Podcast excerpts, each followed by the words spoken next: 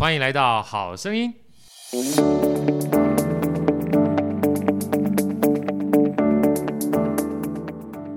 大家好，我是好学好哥，欢迎来到好声音。呃，在好哥旁边是我美丽主持人 Elsa，Elsa 打声招呼。大家好，我是 Elsa。啊，今天呢，我们要来谈书了哈，在我们这个好声音呢，呃，两位贵宾，一位是我们老朋友 Ivy，Ivy 跟他问好。嗨，大家好，我是 Ivy，哎，我又来了。听听到你来就很亲切啊。那今天还带了另外一位贵宾，邀请我们的佩金，佩金好。大家好，我是天下杂志出版部的佩金。啊，这是我们今天第一次到好声音跟我们一起聊天啊，一聊呢。就是聊我的老东家，是吧？哈，我们今天特别哈跟大家介绍一本。其实我们刚在开始正式录之前，已经聊了将近三四十分钟了，因为非常感慨哈。尤其呃，今天佩金带来一本非常好的书，是阙又上阙老师的书哈。他的书名我先念一下，叫《慢标股台积电的启示录》啊，《慢标股台积电启示录》。我为什么说这本书我看完之后很大的感触啊？我先老师先让我讲一下啊，因为我自己从台积电出来的。呃，活到这把年纪呢，离我一开进台积电已经将近快二三十年了。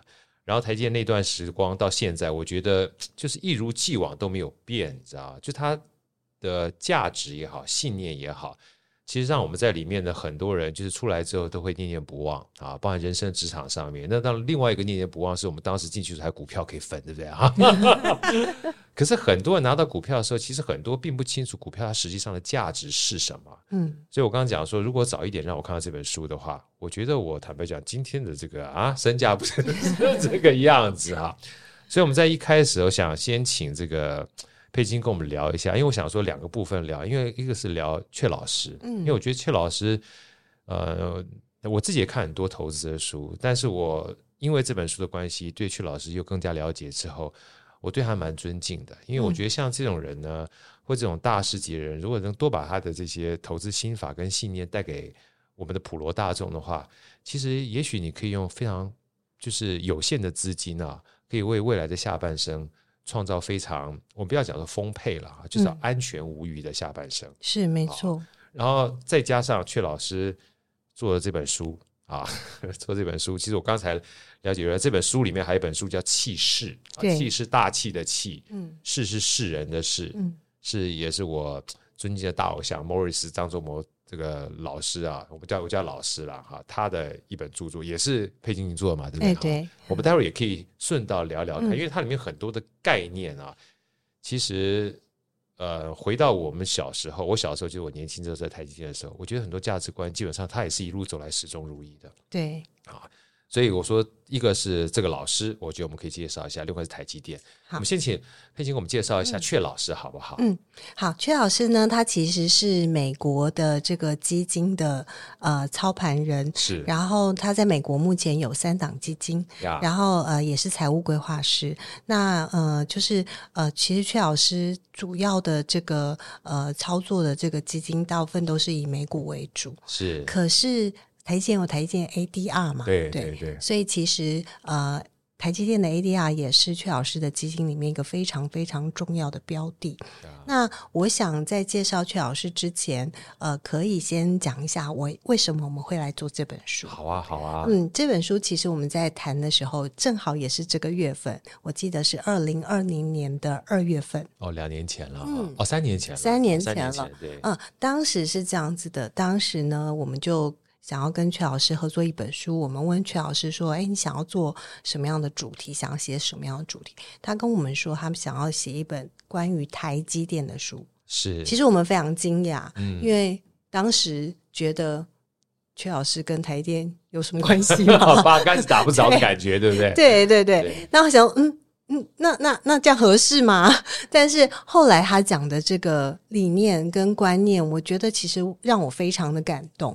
因为当时呢，我跟阙老师合作的前一本书是呃，为什么你的退休金比别人少一半？呀.嗯，因为阙老师呢长期在美国，他很关心台湾的呃状态。那阙老师其实是个台东小孩，他是一个土生土长的台东小孩，以前家里是呃开杂货店跟养鸡的。那他也常常会去台东，他看到很多，比如说邻里，那呃。有很多人是退休没有保障的，对，完全只寄望在我们的劳退。然后甚至很多像养鸡的根本也没有劳退嘛。对啊，对，那所以其实大家人呃，尤其是台湾面临。呃，高龄社会，那越来越多人的退休金没有保障，他就会觉得是说，哎，其实台湾有一个保障，大家没有看到，看到就是我们的台积电。呀，台积电是一个这么好的公司，它呃，完全是台湾目前唯一一个企业是可以挤进世界级的公司。可是这家公司有七成是外资持有，也就是这家公司的涨跌跟它未来的成长性。台湾人可以获得的利益非常的少，非常少，对不对？嗯、等于是我们看得到他竟然没有去分享到我们真正这个护国神山哈、啊，护我们国家甚至国民的这个好处，对，对不对？老师有讲过一个名言，我觉得这些名言非常值得跟听众朋友来分享。他说：“投资是什么呢？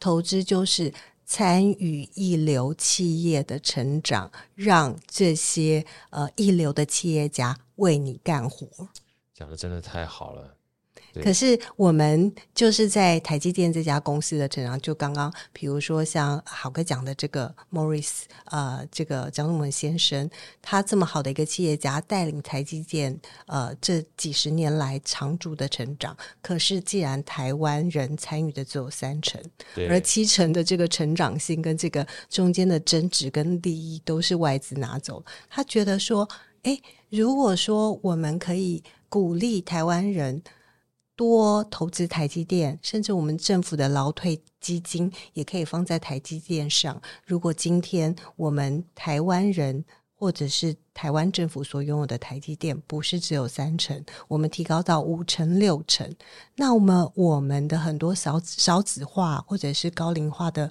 长照议题的这些资金来源都有了，对，大家也不用担心老退基金破产了，对对，那我们每个人的老后生活都有了保障，这是他为什么想要做台写一本有关台积电这本书的。起因，那这本书其实叫做呃台积电呃就是半标股台积电的启示录，但是有一个非常重要的概念是老师特别强调的，他是要借由这本书让读者能去看到呃发现一流企业的长相。跟它的投资价值，因为我们要把我们投资的钱放在安全的地方，而这个安全的地方必须是一流企业，具有成长性，并且具具有抗风险性的一流企业。所以，其实这本书不是只在讲台积电，而是借由台积电去告诉你什么样的一流企业是你值得投资的。你可以呃把自己的嗯。呃就是理财规划放在这样的公司上，对于你老后的生活，对于你的退休生活，对于你的个人资产，才会真的是呃有帮助，并且可以累积的。没错，就像就老师刚才讲完之后，就跟我们讲说，男怕不女怕嫁错郎，男怕入错行嘛，对不对？你找一个好的企业，某种程度上面，其实人生也是投资嘛。那你找到一个好的企业的话，哎。他的长相是什么样子？一旦确定下来之后，你才可以把你的最重要的资金或财富叫做托付给他嘛，哈。是。那我们再说所谓一流企业，所以我刚刚听完沛谦讲讲，我其实很感动。台积电它是一种样貌，嗯，它这个样貌呢是要告诉你，不是只有台积电。是。当你找到一个类似这样一流企业的时候，你也可以把你想要托付的东西托付给他，让他能够照顾你下半生。而回过头来啊，我想这个跟沛谦。就请教一下，跟大家介绍一下。当阙老师在说这些话的时候，因为我们刚才在聊很多，这个是教别人投资的，他自己不见得这样做，你知道吗？嗯、对不对？但阙老师是这样做的人。对，尤其他在过去当中，不只是台积电，包括他的投资啊，属于价值性投资概念也是一样的。这部分请老这个佩琴跟我们聊一下，好不好？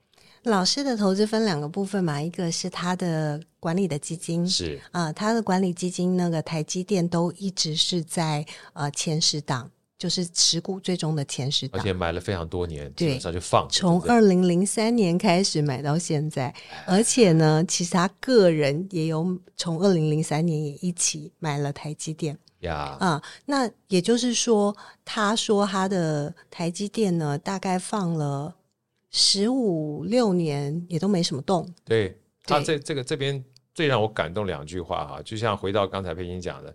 你找一个一流公司去投资，让一流的领导人对带领着你，把你的财富持续倍增，不是件好事吗？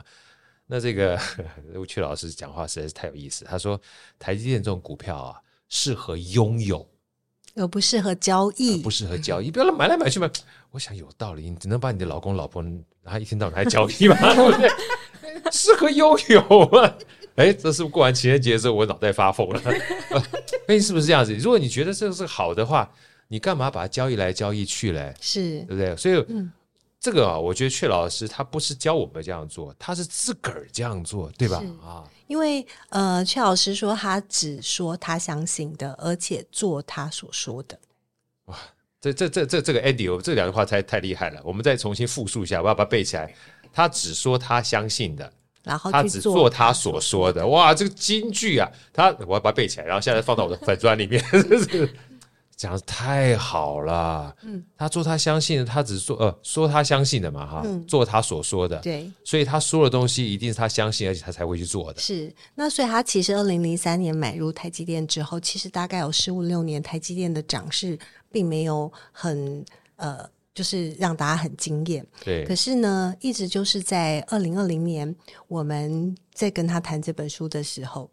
为什么他要选在这个时候出书呢？如果大家还记得当年台积电的股价，那一年呃最低大概是两百七，到了那一年的封关日，二零二零年的封关日是股价是五百三，对，他要涨涨一个多一倍给你看，好你垮你垮你垮，将近是一倍耶。所以前面的十五六年是慢标股的慢，对，二零二零年体现了慢标股的标，觉醒了。这个我刚刚说跟鬼灭之刃一样，哇！神之呼吸，一口大气出来，终于可以浮出水面了。不要以为我下面没有东西，我只是露出冰山一角来，对不对？等你现在目前大家搞不清楚状况，所以出来航空母舰啊，所以真的是看得懂这件事情很重要，嗯啊，而且愿意长期持有，就是你在慢的时候熬得住。然后你就可以享受那个标的丰厚的超额报酬。对，所以，我们等一下再聊一流企业哈，这个样貌，台积电是一个算是一个标杆，也算一个典范了。然后我在看这本书的时候，我刚刚跟佩金讲，我说其实很多的投资大师啊，其实都跟阙老师是一样的，比如巴菲特啦、嗯、Peter Lynch 啦，甚至里面写的 Fish 啊，还有这格拉汉，就是那个呃巴菲特老师啊。他们说，真正的价值型投资其实很无聊，你知道？所以我刚刚特别有心心有所感，就像这样这么一好书，或是这么样一个好的投资理念啊，如果让很多人知道的话，是一件好事。可是讨厌的就是，因为这种投资，他要放个十六年、十七年，他才能告诉你说，你看我放了这么久之后，突然从两就是不止不到两百多，就一飙飙飙飙飙两三倍，无趣，对不对？他只有在那一刹那才可以讲，不像旁边。很多人每天到杀进杀出可以交易的人，他可以说嘴，你知道？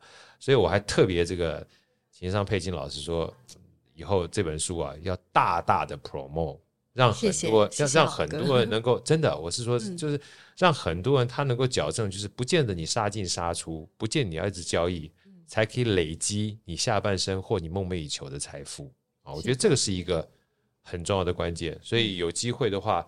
呃，听完我们的这个 podcast 的任何人啊，我非常建议大家可以把这本书买来看啊，因为这本书的话，我大概花了三天的时间把它看完，尤其后面有一些提醒的 letter，我们待会请佩金稍微聊一下。嗯，嗯，特别是阙老师语重心长想要告诉我们一些投资人的，尤其前面那本书为什么退休金少一半？嗯、有些退休金不是少一半，少到最后都没有了，对不对？那更可怕、嗯、啊！那我们接下来聊一下哈，就是属于一流企业在这里面。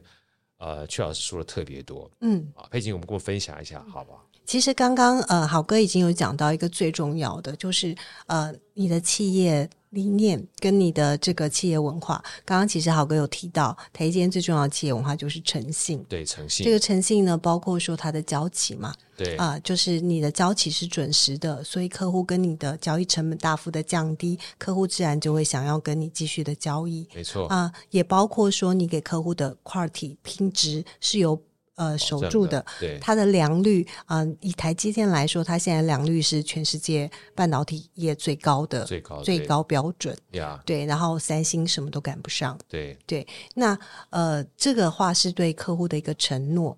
那再来呢，我们还有看到台积电的技术，对它的技术实力就是不容置疑嘛。现在就是呃，不管是呃三奈三纳米，或者是推进到二纳米，就没有人可以赶。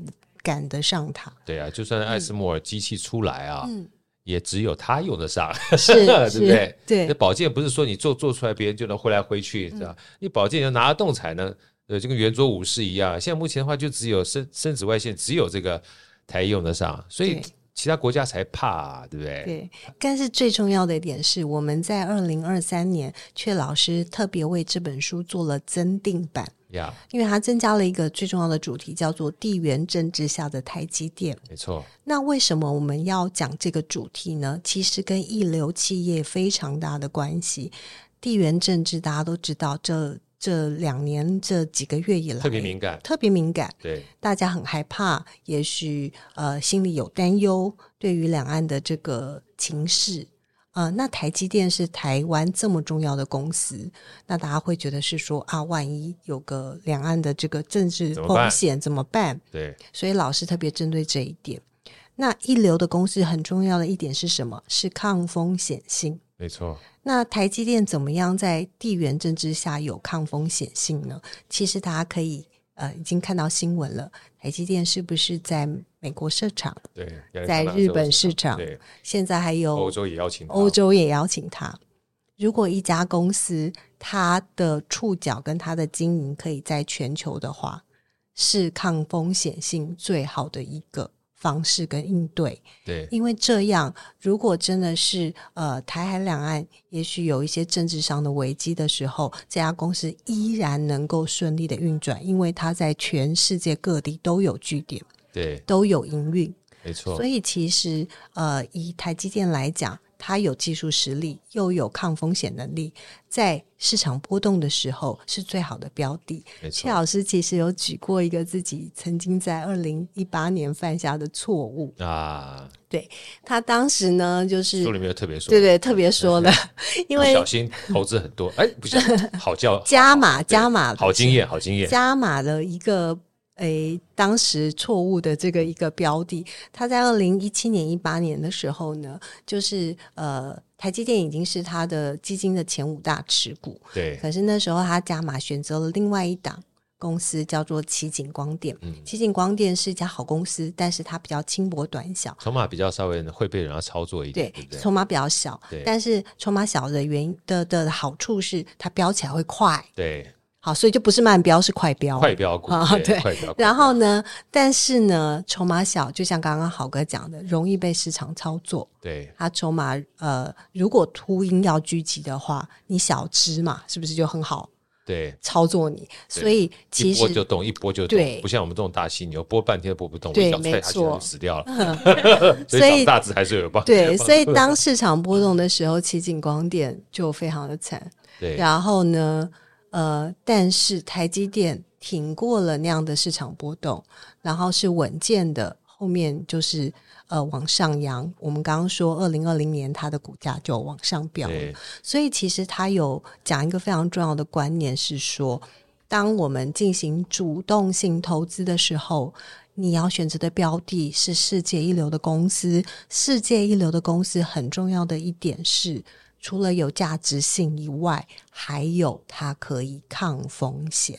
对，其实“抗风险”这三个字啊，那时候好哥在淡马锡的时候，我有很大的体会。因为很多人都说：“哎呀，这个小公司，小公司，小公司风险很高。”啊，那时候我们一个风险才就风险官，我们叫 CRO，他说：“不对，不对，小公司不是风险高，我们讲风险是违约风险，违约风险他是想要骗你的。”它小风险是抗风险能力低，低对，因为它资源少，没错。它资源少的情况之下，一碰到起来，基本上它没有办法稳住那个基本上风险。如果很长期或很大的时候，它又被吹，就风吹草动就不见了。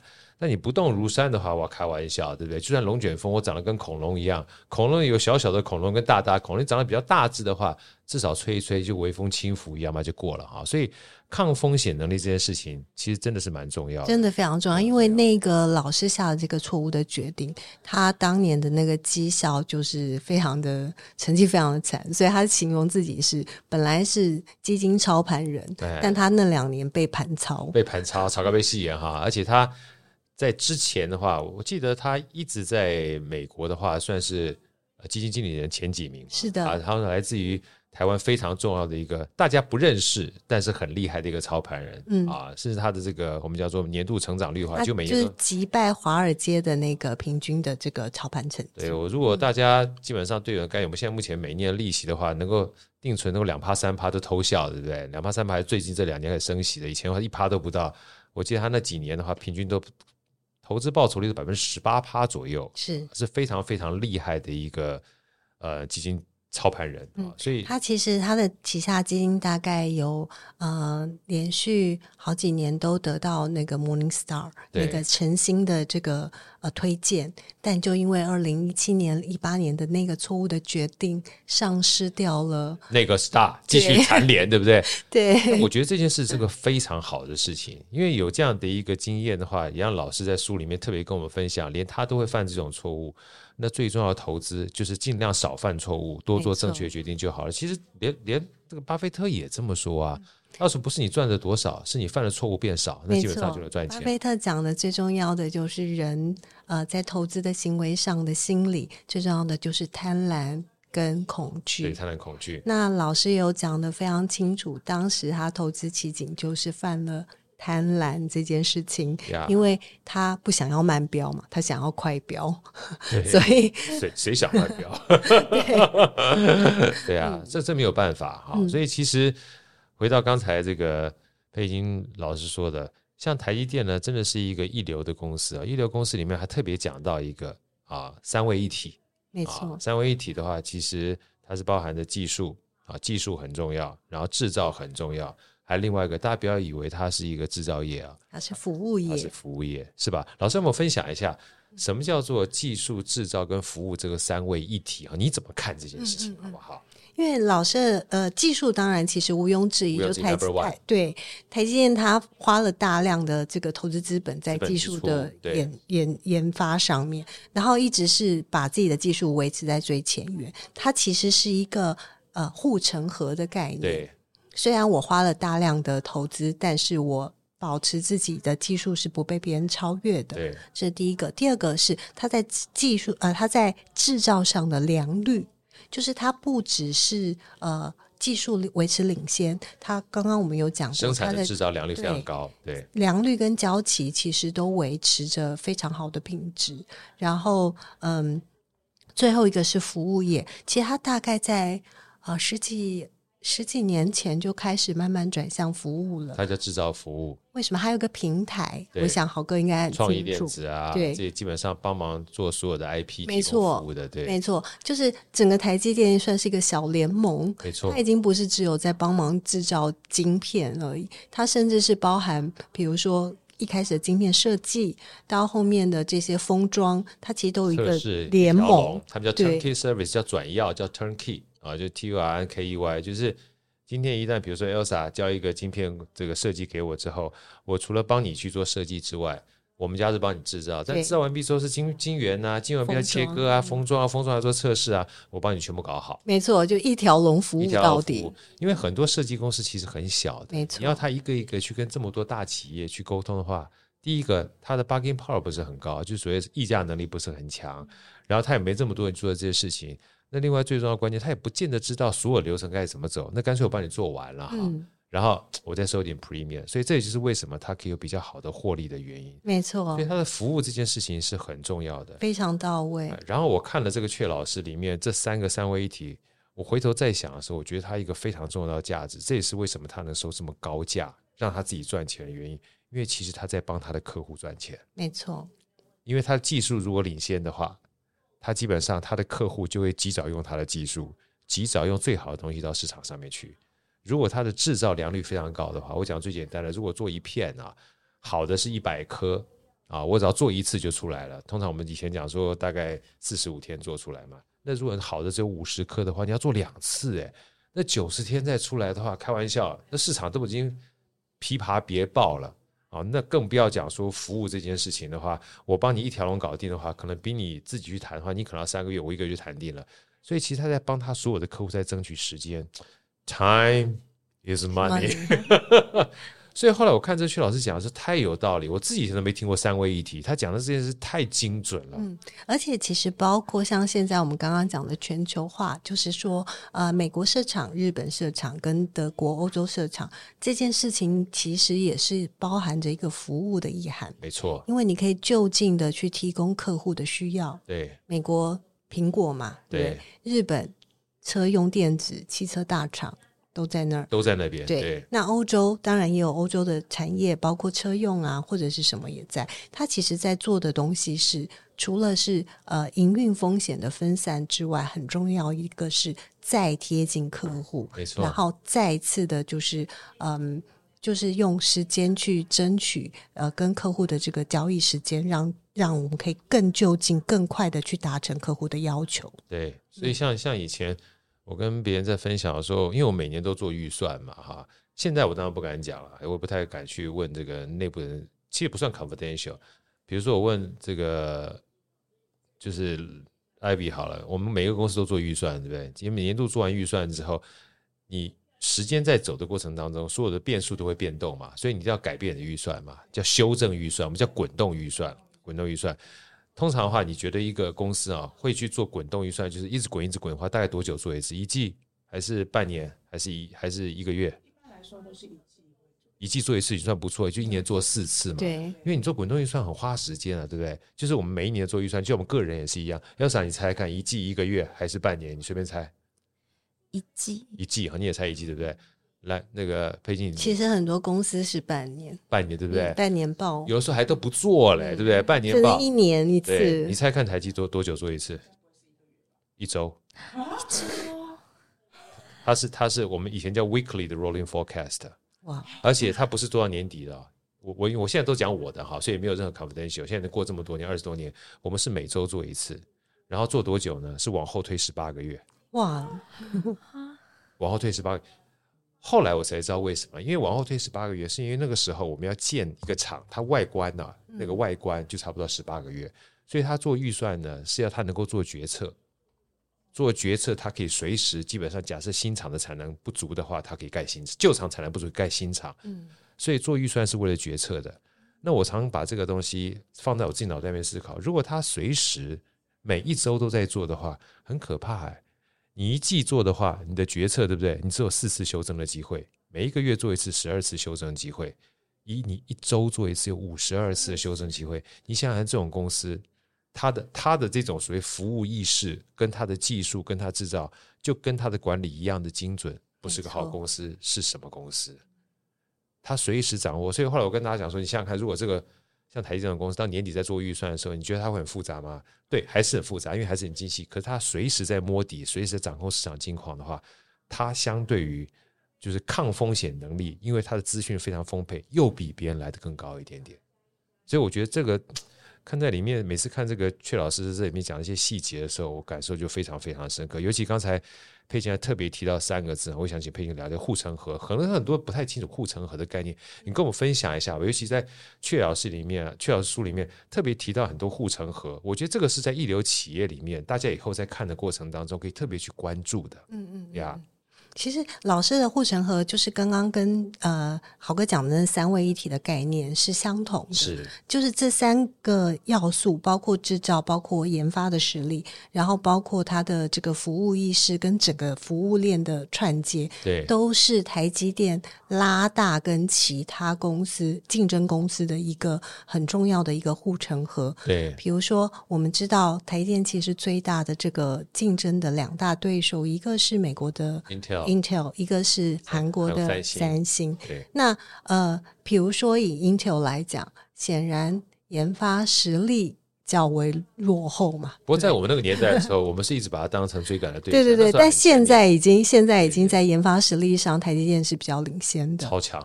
对，然后再来呢，就是呃，Intel。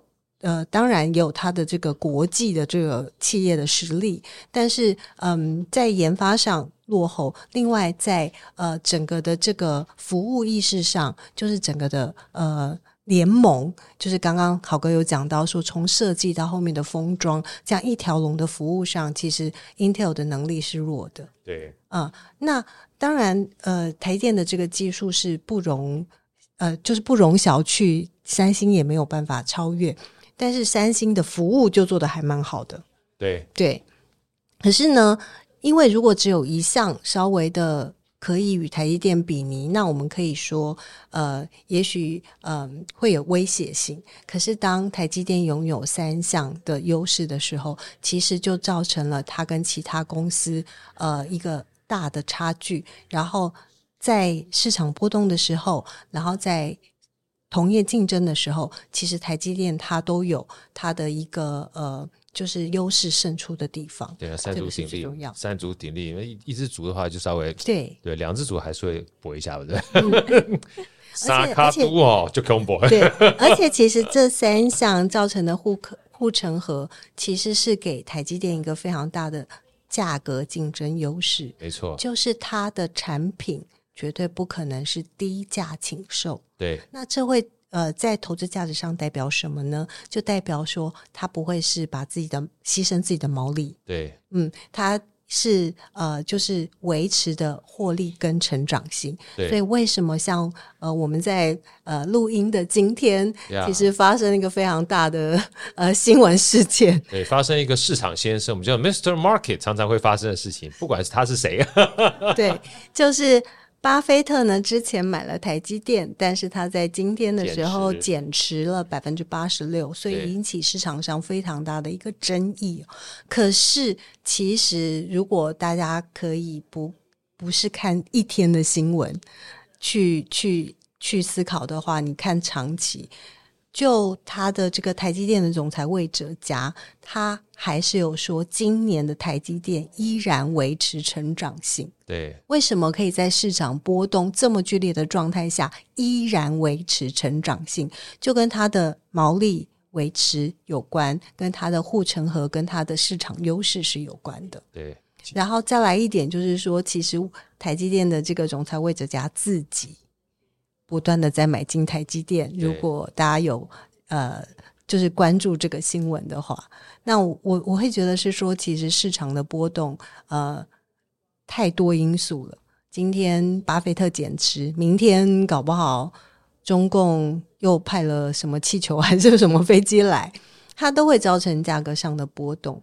但是你要去看的是一家公司的本质。对，我觉得佩颖讲的是蛮关键的，因为。像我们去推测未来这件事，本身未来是不确定的。嗯，本身未来是不确定的。好哥这句话很重要，本身未来是不确定的，因为包含在我们物理学里面有个不确定的定义，就是不确定的元素哈。这个事情你没有办法针对未来去预测，但是你自己也可以看现在。所以当我们在看一流企业的时候，它不是说明天它一定会怎么样，没有人知道，对不对？我讲最简单的，不是说我们。呃，抱着不好的心态。那假设说今天有一家公司，它非常非常棒，但不小心就刚好在土耳其的时候，它遭到大地震，它不是他想要的啊，对不对？他就碰到这个什么 bad luck 的事情。可是回过头来，就算他碰到 bad luck，你不能否认他曾经有过非常认真，或者是也有这样子撒卡都的这种机会哈，让他变成是好企业的一个机会。所以我觉得这本书大家看的过程当中，不要因为市场上面有任何的讯息哈，就否定了哦，这个这个企业好不好？应该看这个本质。看这个长期的哦，我觉得这件事情比较重要。尤其像刚才这个佩妮在说的时候，我又特别有一个很大的感触啊，就是说很，包括我们那时候也也会说，啊，这台积电赚那么多钱。我说台积电赚那么多钱哈，一定是有人需要它。嗯，就像我们经济学讲说，不是因为基本上你你成本很高，价钱给定高，不是的，不是，是因为你被需要，嗯，有这个需求。要不然基本上你个蛋糕，你说啊那家蛋糕怎么卖那么贵？那我是不是基本上也可以跟他一样卖的贵？我把成本提高，要有人买啊！如果现在大家都不买的话，它成本也会掉下来。那回过头来，为什么大家需要台积电啊？或者为什么需要这样的公司？因为他帮他的客户赚钱。没错。如果今天举个例子好了，这个比如说 Elsa 台积电，对不对？然后我是一个台压电，好了，然后。客户对我们两个一起下单，对不对？对你下一个单，对我下一个单，做一个测试，对不对？结果下给你的单，所有东西呢做出来是一个月做出来了，然后立刻把你产品拿去卖了。要下给我台鸭第第二单，然后鸭蛋都都生不出来，生了三 三个月还生不出来，都已经卖完了，对不对？所以在这种情况之下，我当然跟台积电做生意啊，因为你帮我赚钱。所以大家这个就是为什么去多看这本书里面的本质哈。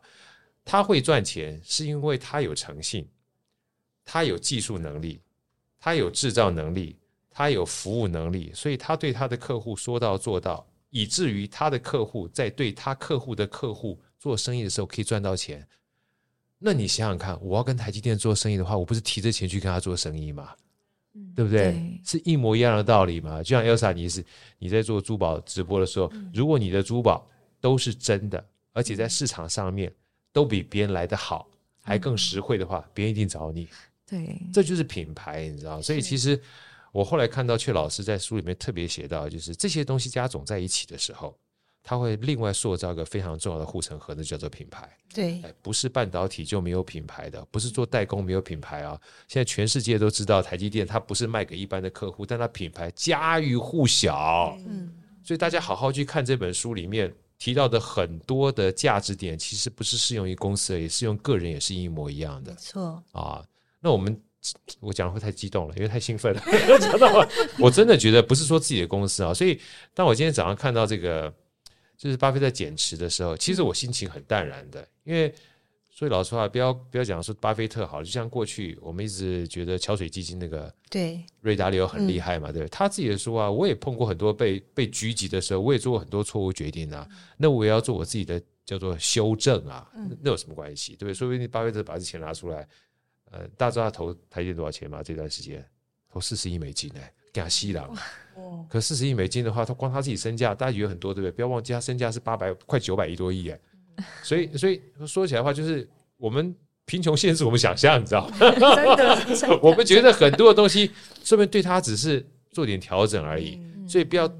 这又回到阙老师讲，要看看整个你看的这个一个盘子是什么的，你要有要有大局观，嗯，这真的非常重要。投资要有大局观，是的，你如果没有大局观的话。你就会一直被你听到，但是你没有看到、没有听到的东西是点它在后面的，所以大家一定要去买。我不是多多说几次啊，这个慢标股台积电启示录，大家一定要买来看，不要把它当成是台积电的股票，而是去看待自己的投资理念，而是看待自己的资产配置，更是要去看待怎么去辨别一个一流的投资公司。是啊，我觉得这个基本上，嗯，我从这里面书看到我很多。我年轻的时候，如果看到这些东西的话，可以帮助我们非常多。我不知道佩卿老师，你你在做这本书的时候，你是不是有这样的感触？嗯，因为其实刚刚好哥讲到说，投资要有大局观这件事情，我非常认同。嗯，老师其实呃在书里面有讲到一个千里之外的意涵. 就是大家如果看书的时候就知道我在讲什么了。对，他预估的点是二零二七年，对，嗯，二零二七年。为什么有这样的预估？其实跟台积电的这个自呃技术的进程制程有关。对，就是五纳米、三纳米跟二纳米，大概每一个纳米的往前进都需要两年的时间量产。对，那呃，所以。到了二零二七年，依依照台积电的这个营收，然后跟台积电的获利预估是千里之外。对，但是他也讲了一个非常好的比喻，他说：呃，有时候呢，我们的投资像炖一锅粥，如果今天你真的耐心的用小火慢慢的熬跟炖，到了正确的时间点。掀开就是一锅香喷喷的粥，对。而这锅粥呢，如果你在中间因为心急，不断的翻开盖子，翻开盖子看一下，然后又盖起来，翻开盖子看一下，又弄起来，然后甚至还把因为心急把里面的水啊什么什么什么再再捞掉一些，那么。到了那个时间点，好有画面感啊！到了那个时间点，好好的一锅龙虾粥也会被你给煮糊了，或者煮焦了。我怎么觉得佩君讲的就是在我煮煮煮粥的感觉？哎呀，一天到晚乱掀，摸的是在掀什么东西啊？真的哎，所以这又呼应。阙老师讲的，那适合拥有的东西，你不要一天到晚去交易，你知道吗？对交着交着，基本上就易主了，对不对？嗯、易主之后就不是你的、啊，你到时候瞎瞎瞪眼看别人拥有这样的价值，嗯、结果你反而没有得到它的好处，就可惜了哈。所以，我们倒不是说透过这本书一定要告诉大家怎么去选股或投资啊，可是我觉得辨别任何好的东西的智慧这件事情。是另外一个我看到这本书里很重要的关键，这就是所谓大局大局观，非常重要。因为大家钱都是不是大风刮来的吧？都是辛苦赚来的。对，我们怎么样为了自己未来的生活有呃财富自由，也有心灵自由？对，因为其实我自己有在投资，如果频繁的进出，你不觉得心理压力非常大吗？大，就是 每天看那涨跌有没有？从从日线呃周线看到日线，还看到五分线。对啊，然后脸上都三条线，对，上三条线，烦死了。可是如果你真的愿意呃把钱投在一家呃稳当有成长性。具抗风险性的好公司，你不用这样频繁的交易，你心里不会这么多的忧虑。你相信到了那个时间点，你可以好好的享受那一锅甜美甘甜的粥，而不用中间一直掀开盖子。没错，没错。老师，这个说到这边好，我想大概这本书里面很多的好处我们都提到了，尤其这一次的话，有特别一个。地缘政治下的台积电，对，因为这是大家现在最担心的事情。我我们我能不能请你分享一下？就是光看这件事情，尤其别人说，哎呀，台积电现在目前的话，变成大家叫做呃兵家必争之地啊，嗯、看起来基本上好像是很好的公司，但是随时都有可能是你争我夺的情况之下变成牺牲品。你怎么看待这件事情？或这本书里面它所呈现一些讯息的话？你怎么去跟大家分享或解读，好不好？嗯，因为其实从去年开始就不断的有声音说啊、呃，什么台积电要去国外投资，这是一种去台化。对啊、呃，也有一些阴谋论，觉得好像台积电要舍弃台湾，跑去美国了，跑去日本了，跑去德国了。但是其实呢，呃，就是呃，阙老师有深入的做过研究，然后并且阙老师自己本身在美国。呃，就是长居，然后他是呃美国基金的操盘人嘛，所以对美国情势也很了解。对，那就是这次我们在跟他讨论的时候，他认为是说，哎，我们可以加上这一章，因为有太多的学员或者是有太多粉丝问他说，地缘政治这么摆荡，那台积电，我们投资台积电的该怎么办？其实他呃讲得非常清楚，就是。首先，我们刚刚其实已经提到了，在全世界设厂这件事情是分散经营风险，对，而不是远离台湾。因为如果真的台积电把所有的厂厂都集中在台湾，反而在台海这样的情势之下，你非常容易变成外资提领的那个 ATM。对，就是只要你知道，就是风吹草动，风吹草动，然后外资赶快撤资，你的台。台积电的那个股价就会受到非常大的影响，所以其实他把经营风险分散在各地，把这个风险分散了。其实，呃，对于外资来说，因为外资持有台积电七成嘛，对于外资来说是一个比较安全的做法。对，他把它当成一个世界级的公司来看，不是一个地域型的公司来看。这第一点。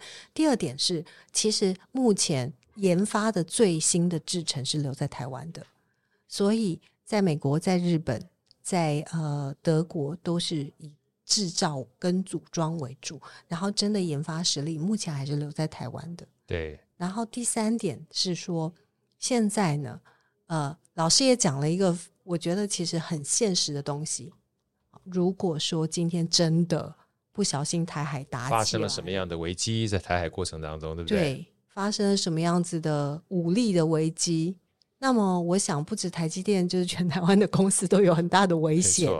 但是我们刚刚说了，如果台积电有很大一部分的营运的呃能力跟运转的能力放在国外，反而它的风险是最小的。对，这是我觉得刚才佩英老师讲的非常清楚的一段啊。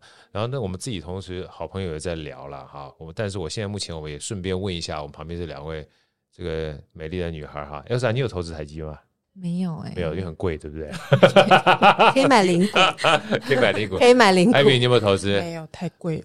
就是可以买两个好好矫情，好假哦！都我相信你们搞不好已经买很多。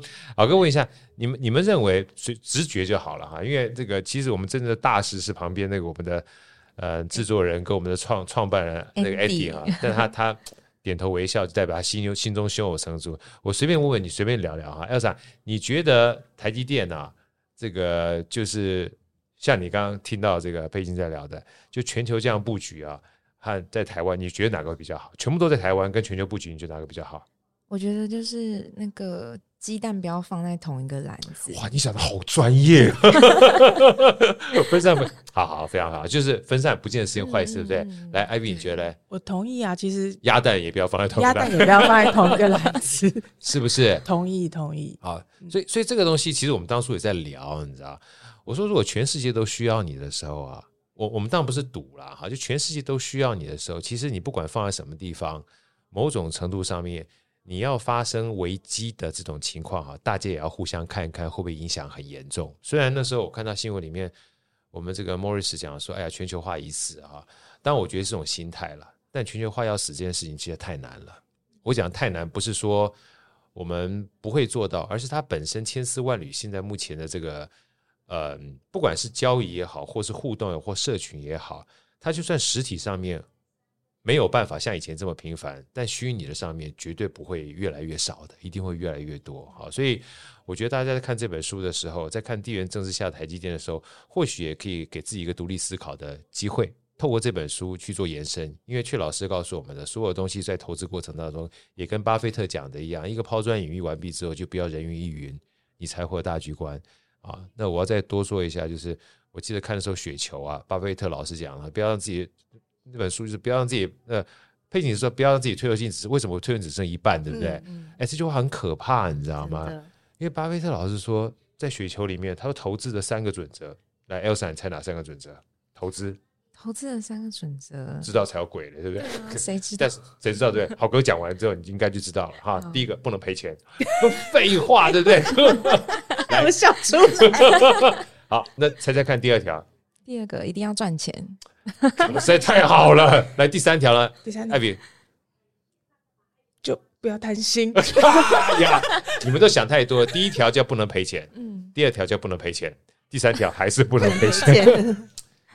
为什么？因为你一赔钱，就把前面的钱赔掉之后，你筹码就少啦。哦，对不对？所以简原来这么简单，真的，而且。很简单，对不对？但哲理就在这个地方。哲理就是你要确定你的投资是很认真去做过功课的，嗯嗯，就不是人云亦云在投机的。嗯，就像阙老师一样，他讲了这么多的资讯，如果你听我们讲完之后，啊，你还是听听那个老师咖喱公力伯乐天啊那种投资话，那不是完了吗？对不对？好，又甩笔，恍恍若。我们今天讲了半天之后，你还是不去买这本书回来看一看，知道别人到底怎么去投资，找到好的公司的话，那你。不赚钱，你怪谁？嗯，是不是？对，所以知识是无价的，而知识的无价呢，体会在我们的财产上面，就是不要亏钱。是的，不要亏钱，不要亏钱。来，我最后还是要请教这个佩金啊，因为我们刚刚讲的话是从第一章到第八章，大概都涵盖了。其实第九章是蛮佛心的，他理财路上的另一种乡愁哈，他用一些 letter 跟跟我们分享，尤其每一个标题都蛮。蛮揪心的。第一，Letter One，个人不同理财，贫富差距会成为永远的憾事哈。我我每个都念一下之后，然后佩金老师你分享一下这几几封信哈。你看第一封信就这么样的惆怅，对不对？第二封信，最聪明的一件事是雇佣最聪明的人为你干活啊。买股票，股票后面的一大群人都是最聪明的为你干活。第三。从财报数字看，拥有台积电十七年的笃定何在？第四，最不智的一件事就是当国家没有退休金水库的时候。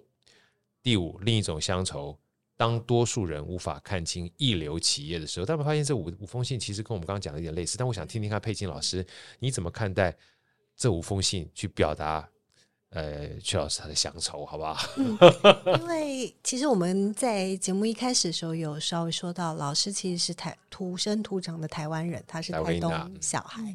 然后其实小时候家里并不富裕嘛，他是呃家里是养鸡跟开杂货店的。那所以他现在还有很多亲友在华东。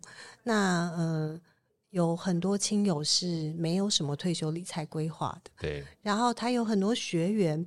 呃，我举有个自己的例子好了。我在做这本书的时候，我有一天在家看书稿，因为那时候疫情嘛，大部分都 work from home。然后呢，呃，我每个月会有一个家事服务员来帮我呃打扫家里面。对。然后呢，他就非常兴奋的告诉我说：“诶，他知道这个人。”然后我说：“哦，因为 因为因为他知道这个人，他非常兴奋，就跟我说他知道这个人。我说：“哎，你怎么会知道？”他就说：“他是看了他的视频才开始去买台积电的。”呃，我的家事服务员其实帮跟我就是呃帮我服务了大概已经有快十年的时间哦，这么长啊。对，然后那个家事服务员呢，他其实呃非常努力的工作，可是他就是寄望着把他自己的这个退休金的部分，就是他就像我们刚刚说的，有钱就去买零股，有钱就去买零股，然后都买台积电。然后他相信阙老师的这个说法，然后他希望说自己的老后可以有一个比较呃无余的退休生活，对，所以他是这样子的去投资。那呃，阙老师的这几封信里面也提到有一个很好的例子，就是有一个是台积电自己本身的工程师。对。对，他把 过去的工程师，他把公司分给他的股票呢，就是可能一百多块的时候，他这两百多块就卖掉了，对，然后拿去买了房子，嗯，对，那所以后面的一大段的这个。飙涨都没有享受到，享受到。老师形容就是他有点像是坐在金山上哭泣的乞丐，虽然是讲的比较严重一点。对，对，但但是但是其实有很多人就是真的会把嗯，刚刚好哥有讲说台积电是适合拥有而不交易的股票，这其实只有几个字，要做到不容易，真的。所以为什么会有持有时机？十七年都不卖的一个定见，对，嗯，然后我刚刚也很想跟 Elsa 跟我们的 Ivy、呃、Ivy 来分享的是说，哎，没有投资台积电是因为台积电太贵了，但你真的是可以从零股投资，一股一股都可以买，嗯，以前比较没有办法，现在基本上已经算是方便多了，对，而且我们刚刚也有讲说，在我们录影的今天，正好台积电遇到一个大事，是巴菲特减低持股，然后导致股价可能在今天的这个波动是衰退的，对，就是是是比较低的。可是你知道吗？在投资的社群里面，今天大家一片的声音是什么？赶快买，赶快进场，终于可以有进场的机会，不然太贵了都买不起。搞不清楚，巴菲特是给你一个机会。你 不要说我基本上没有教过你什么叫贪婪跟恐惧，今天就让你尝试一下。如果你这人都看不懂的话，你还相信我的卖是真的卖的话，那就不要怪我没有教过你了，对不对？对对对对，对不对？你知道什么叫做观点？所以现在赶快进场，大局观。那我们今天也要报名牌啊！啊，这不报名牌不报名牌，今天不报牌。嗯，所以也要去看这本书，不是今天这个价位或者是什么样的价位报名牌的概念，而是你就要去真的了解一个好的、值得投资。可以帮你累积你下半生财富的这个公司，它需要注意哪几点？那什么样子的呃时机是好的进场时机？其实要看的是这家公司的本质，比如它的本益比到达多少的时候，比如说它的 ROI、ROE 是多少的时候，你可以考虑把自己。啊，辛苦赚来的钱放在他身上，让 Morris 这样优秀的企业家帮你干活。对，让这么一流的企业家，嗯、然后带领着一群非常聪明的人，是帮你未来，或者是甚至不见得是个人，或者是你的一群家人，创造非常好的财富跟价值啊。所以说，其实曼标股台积电的启示录。好哥看完之后，其实我把它分三段。一个是慢标股，你要知道什么叫做耐心。耐心是看到好的东西的时候，基本上下好不轻易离手，就跟看到老公老婆是一样，要做好长期投资的打算，对不对？拥有不能随便乱交易啊，又不是贩卖人口，对不对？对。所以慢标股其实很重要的概念，耐心这件事情，有时候在投资里是反人性的。嗯。那这本书告诉你，有的时候说不定耐心可以创造很大的价值。那第二个台积电呢，它讲的其实不是台积电，是告诉你一个一流企业它可能长得什么样貌。让你能够知道未来能够去比对，然后在比对的过程当中找到你心目中的好的股票，找到你心目中那一群人或那个好的领导可以帮你创造价值。那最后我觉得启示录哈，呃，好哥的想法是去把这本书买过来看啊，因为所有的智慧呢都在别人的结晶里面。如果人云亦云、道听途说的话，对你而言是没什么启发的。一旦有启发之后，你才会有智慧，才会从观察到洞察。今天非常谢谢这个。佩金老师还有这个 Ivy 啊，来跟我们一起做这么美好的分享。希望下次有机会呢，再跟我们多看一看有关这个各种不同的书。我不知道 Ivy 这边有没有什么特别需要跟我们分享的？有啊，刚好哥讲说这本书也很值得带回家。那刚好呃，也告诉大家一个好消息.因为刚好呃，阙老师在三月四号要有一个很。棒的讲座啊！来跟我们分享这本书，然后也来告诉大家一流企业的样貌，现身说法，现身说法。然后呃，因为今天有我们也回馈给好哥的粉丝们啊，这么棒！在好声音的听众们，在二月二十号前就可以有一个特别的优惠。对，等会大家在那个字幕下不是啦，字幕下 连接下面，下面可以有专属专业的，就算专属的早鸟价。我们所有的好朋友，好声音的好朋友们都有好折扣。对，好优惠，折扣好优惠，然后有是就是的这个讲座，连同这本书可以一起带回家。哦，太好了！对对对对，这是我要补充的地方。三月四号对不对？三月四号的讲座，然后那个阙老师会亲身说法，告诉你什么叫做一流的好企业。唯一一场的读者见面会，这是唯一一场。我觉得真的啊，所以老实话，我最近常跟别人讲说，能够花钱买到东西都是最便宜的。我每次一直在讲这件事情，因为知识是无价的。如果你想快速取得的东西，通常基本上都是很贵的。